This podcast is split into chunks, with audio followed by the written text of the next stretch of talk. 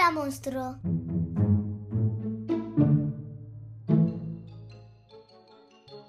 Bienvenidos al podcast. ¿Me lees un cuento? Somos enamorados de la literatura infantil y juvenil. En cada episodio os vamos a recomendar y narrar álbumes ilustrados, libros Y películas que nos hayan gustado. Escucha estos divertidos audios para pasar un gran rato en familia. ¿Comenzamos? Sí, comenzamos.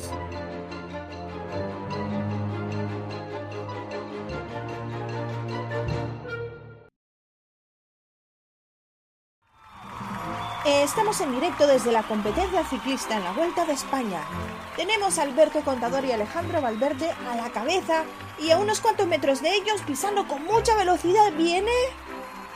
¿Eh? Mm, ¿Viene? Pero si es Bernardo con su bigote largo.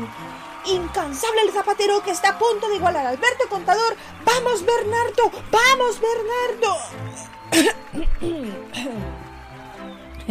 Ay, que me emociono.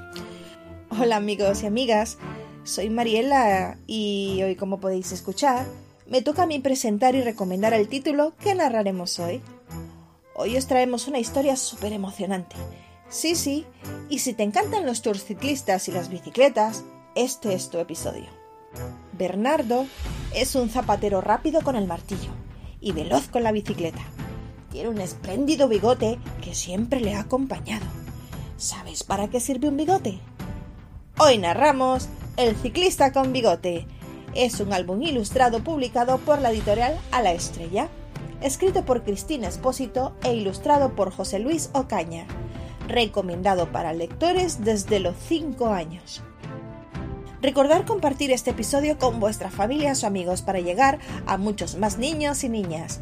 Agradecer a los Patreon que nos apoyan y a todos en general gracias por escucharnos siempre os dejo con la narración de Alexandra e Israel. Escucha el episodio de Me lees un cuento y pedalea con nosotros. Hasta pronto.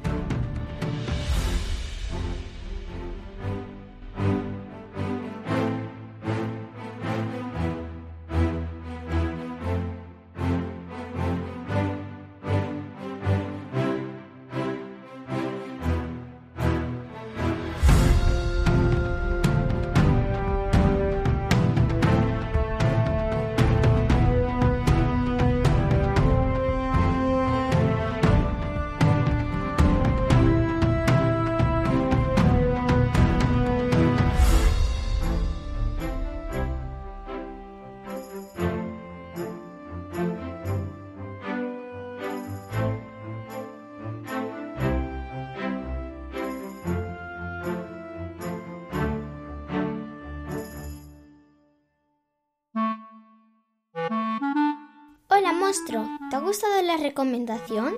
Ayúdanos con la producción de este podcast de las siguientes formas.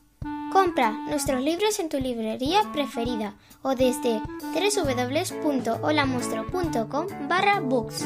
Hazte Patreon de Hola Monstruo eligiendo el nivel monstruo, super monstruo o mega monstruo con una pequeña aportación desde www.patreon.com barra Hola Monstruo. Escribe una reseña con tu opinión y valóranos con 5 estrellas en Apple Podcast. Comparte el podcast o este episodio con tu familia, amigos o redes sociales. Todas las apps tienen un botón para compartir o comparte la siguiente web www.holamonstruo.com barra mluc. Tienes todos los enlaces que acabo de nombrar en las notas de este episodio. Muchas gracias por apoyarnos. Sigue escuchando.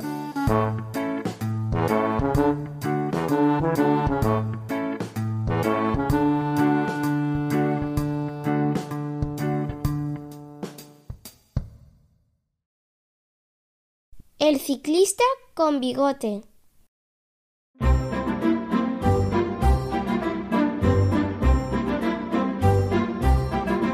En un pueblecito rodeado de montañas, grandes árboles y un riachuelo vivía Bernardo, el vecino más conocido. No pregunten por qué. Bernardo amaba su oficio. Le encantaban los zapatos, sobre todo repararlos. Ningún vecino del pueblo tenía los zapatos rotos. Es un gran zapatero, ¿verdad, Alexandra? Sí, además está cogiendo con una mano un martillo y con la otra un zapato para repararlo. Genial. Además, disfrutaba haciendo deporte y usaba un calzado diferente para cada actividad, siempre en compañía de su espléndido bigote. Es un gran deportista. Y además, qué gran bigote tiene, ¿verdad? Es más largo que su cabello.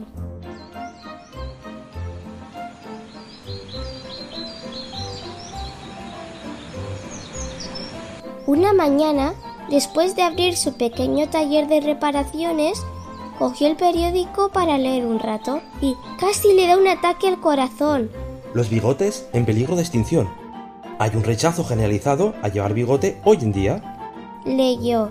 No podía creerlo, ¿Cómo van a desaparecer los bigotes cuanto tanto han ayudado? se dijo.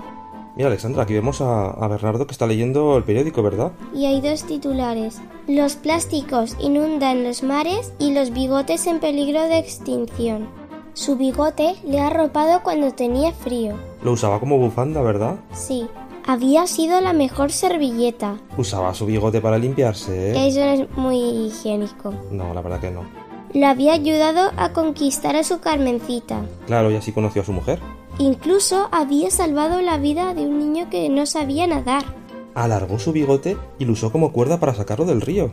Y lo más impresionante, su bigote lo había acompañado toda la vida y sin necesidad de pasar por la peluquería. Claro, como lo ha tenido desde que le salió bigote toda la vida, tiene un bigote larguísimo, ¿verdad, Alexandra? Más largo que... que un brazo suyo. Casi le llega hasta el suelo. Esa noche no pudo dormir. ¡Qué horror!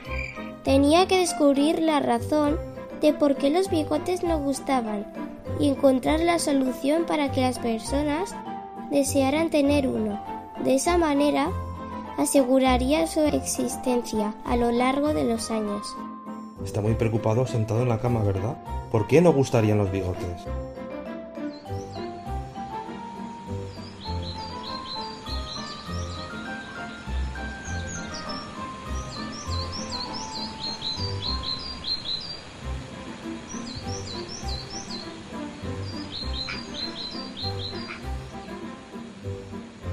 A la mañana siguiente cerró el taller. Cogió la bicicleta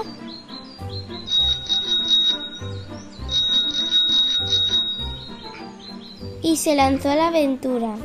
Y vemos a Bernardo que va de pueblo en pueblo en su bicicleta, ¿verdad, Alexandra? Sí, Entonces, ¿qué ocurrió? recorrió los pueblos de la comarca recopilando información sobre los tipos de bigotes y los motivos para tenerlos. Encontró de muchos estilos, trenzado, mosca, revolucionario, pimentón.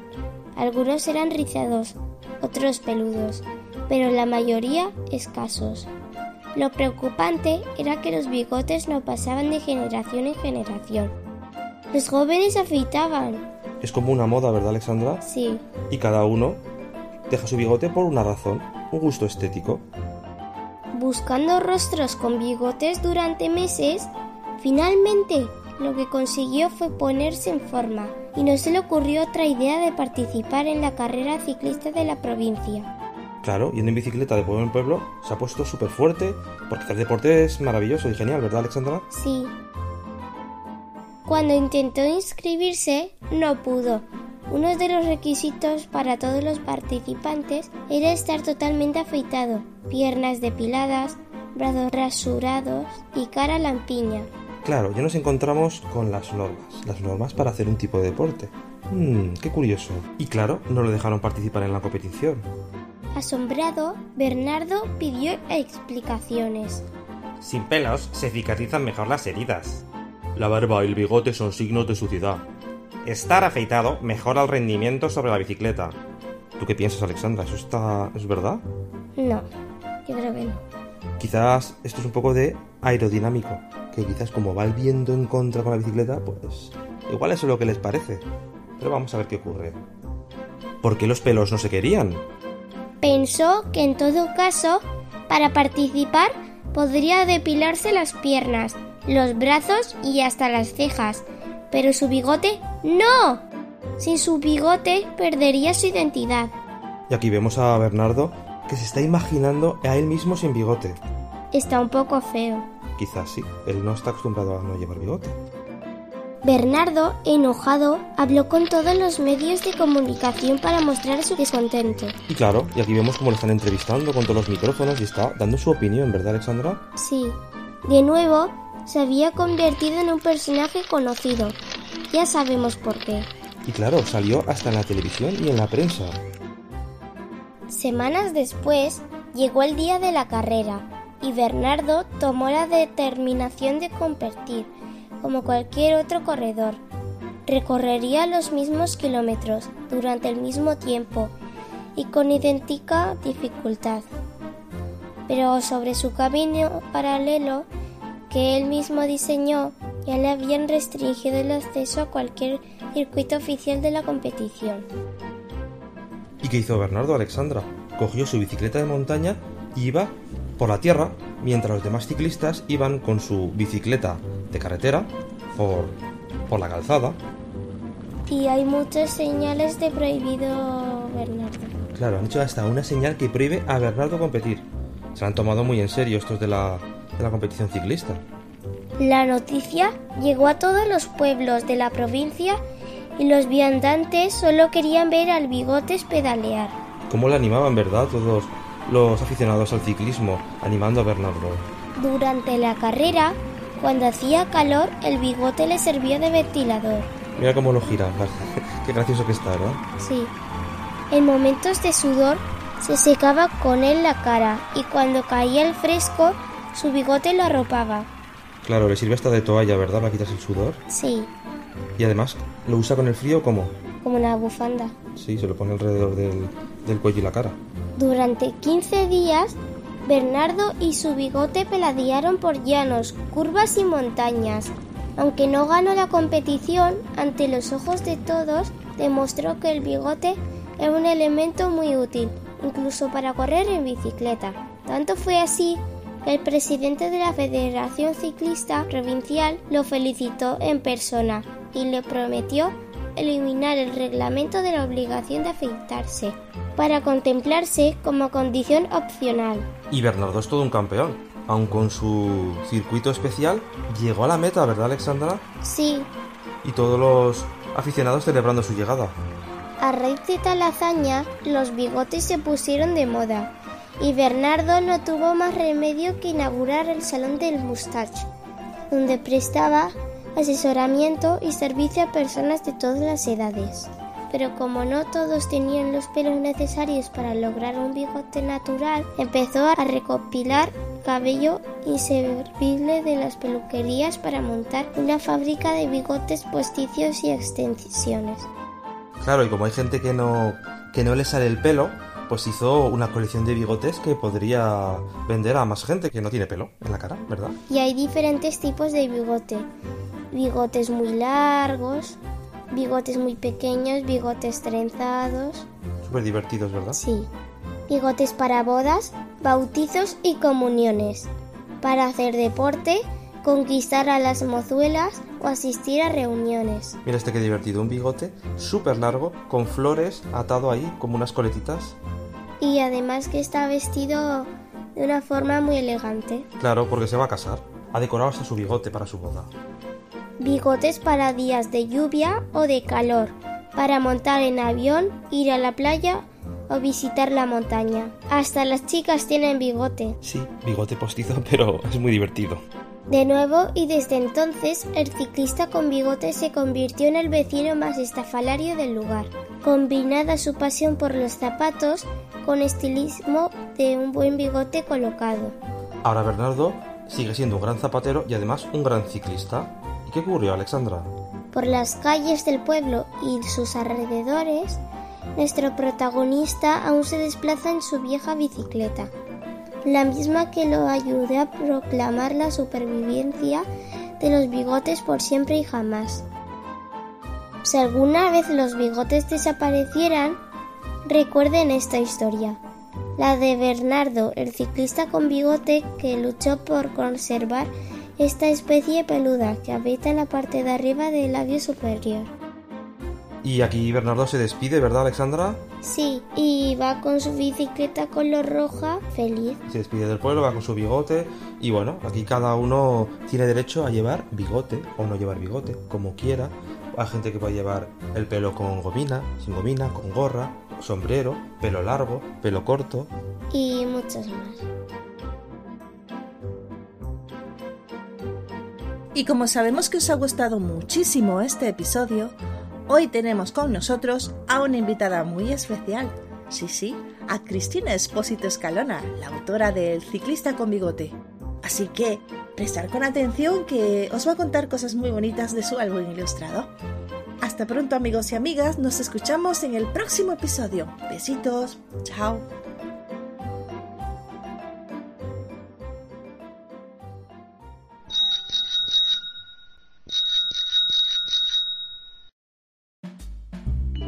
El ciclista con bigote es precisamente un libro que habla de perseverancia y de creer en uno mismo para poder alcanzar sueños y metas. Un cuento perfecto para leer en familia y debatir temas como la superación de prejuicios y defender el estilo de cada persona sin importar tendencias ni modas. Como por ejemplo defender la importancia de llevar bigote, como hacía nuestro protagonista Bernardo. Espero que hayáis disfrutado mucho de este cuento, incluso más que yo cuando lo escribí. Mi nombre es Cristina Espósito Escalona y soy la autora del Ciclista con Bigote y también de otros libros como La Visa, Lulo el monstruo de los eructos, Zapatos, Una nueva cosecha, Pingüino Paco o Grillo el violinista, publicado recientemente por la editorial Hola Monstruo, entre otros. Todos mis libros, si los queréis leer, los podéis encontrar en cualquier librería de España, incluso El Ciclista con Bigote lo podéis comprar directamente a la editorial, sin gastos de envío a la dirección www.alaestrella.com. Bueno, yo me despido aquí. Cualquier cosa que necesitéis o queráis preguntarme, podéis escribirme a través de mis redes sociales, en Facebook e Instagram. Un fuerte abrazo amigos lectores y hasta pronto.